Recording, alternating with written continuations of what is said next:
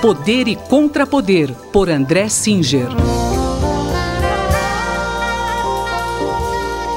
Professor André Singer, na última semana falou-se muito da repercussão política da prisão do ex-PM Fabrício Queiroz. Como o senhor analisa isso? Olha, acho que a pergunta é mais do que pertinente. De fato, foi um grande acontecimento é, que, que, ocorreu na, na quinta-feira da semana passada em que eh, esse SPM, ex-assessor também eh, do senador Flávio Bolsonaro, quando o senador, hoje senador, era deputado estadual no Rio de Janeiro, né, o senador Flávio Bolsonaro, filho do presidente da República, porque justamente eh, há muito tempo que se falava desse SPM e ele acabou sendo preso na casa de um advogado que é muito próximo do presidente da República. eu acho que esse é o, é o fato principal que eh, determinou a, a, grande repercussão que o acontecimento teve.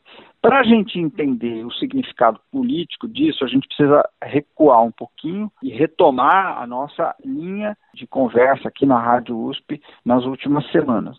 Existe, na verdade, desde que começou a pandemia, um, uma grande tensão política no país, porque o, o presidente Bolsonaro é, iniciou um processo de, vamos chamar assim, de aceleração autoritária e, e, para isto ele tomou uma posição muito radical contra as orientações da OMS, orientações de distanciamento social. E eh, no meio desse processo houve a saída do governo do ex-ministro Sérgio Moro, com acusações pesadas de atentado por parte do presidente contra o Estado de Direito. Essas acusações estão sendo investigadas pelo Supremo Tribunal Federal e essas investigações estão em curso.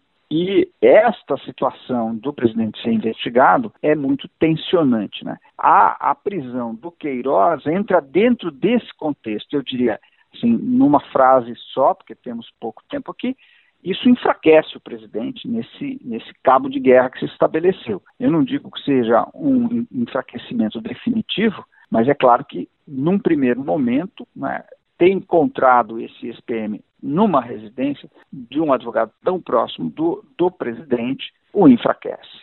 E, professor, quais os desdobramentos que podem ocorrer a partir desses fatos? Bom, o que eu notei num primeiro momento é que o governo e o próprio presidente e as forças políticas que o apoiam ficaram na defensiva, né? não, não, não conseguiram uh, fornecer uma, uma boa explicação uh, para o que aconteceu. Né? É, porque há muito tempo se perguntava onde estava esse personagem, esse SPM, e ninguém, é, todo mundo dizia que não sabia, não sabia, de repente ele estava na casa de, de um advogado que está muito, muito ao lado do presidente. Né?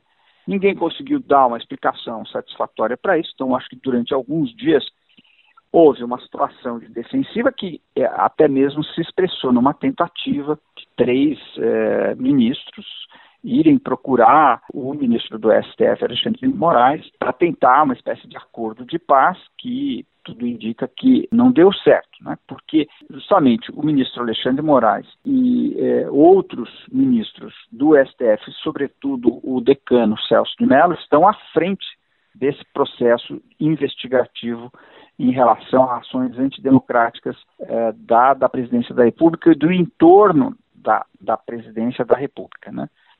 É, eu não, não vou dizer aqui, é, não dá para fazer uma previsão né, sobre uh, o quanto esse enfraquecimento vai se manter né, ou ele vai ser revertido. Nós precisamos até mesmo aguardar pesquisas né, de opinião pública que provavelmente no final do mês devem sair, uh, além das pesquisas que saem mais cotidianamente, vamos dizer, esperar as, as pesquisas dos grandes institutos, para verificar se isso teve repercussão né, junto ao eleitorado e também aguardar um pouco mais para ver é, quais são as repercussões junto, por exemplo, ao Congresso Nacional, às Forças Armadas, que hoje são um, um setor que importante na manutenção é, do governo. Então, eu acho que, que a gente tem que registrar essa situação e aguardar para ver se essa situação de enfraquecimento se sustenta ou será revertida. Obrigado, professor. Até a semana que vem. Muito obrigado e até semana que vem. Esse foi o cientista político André Singer, que conversou comigo, Gustavo Xavier. Poder e Contrapoder, por André Singer.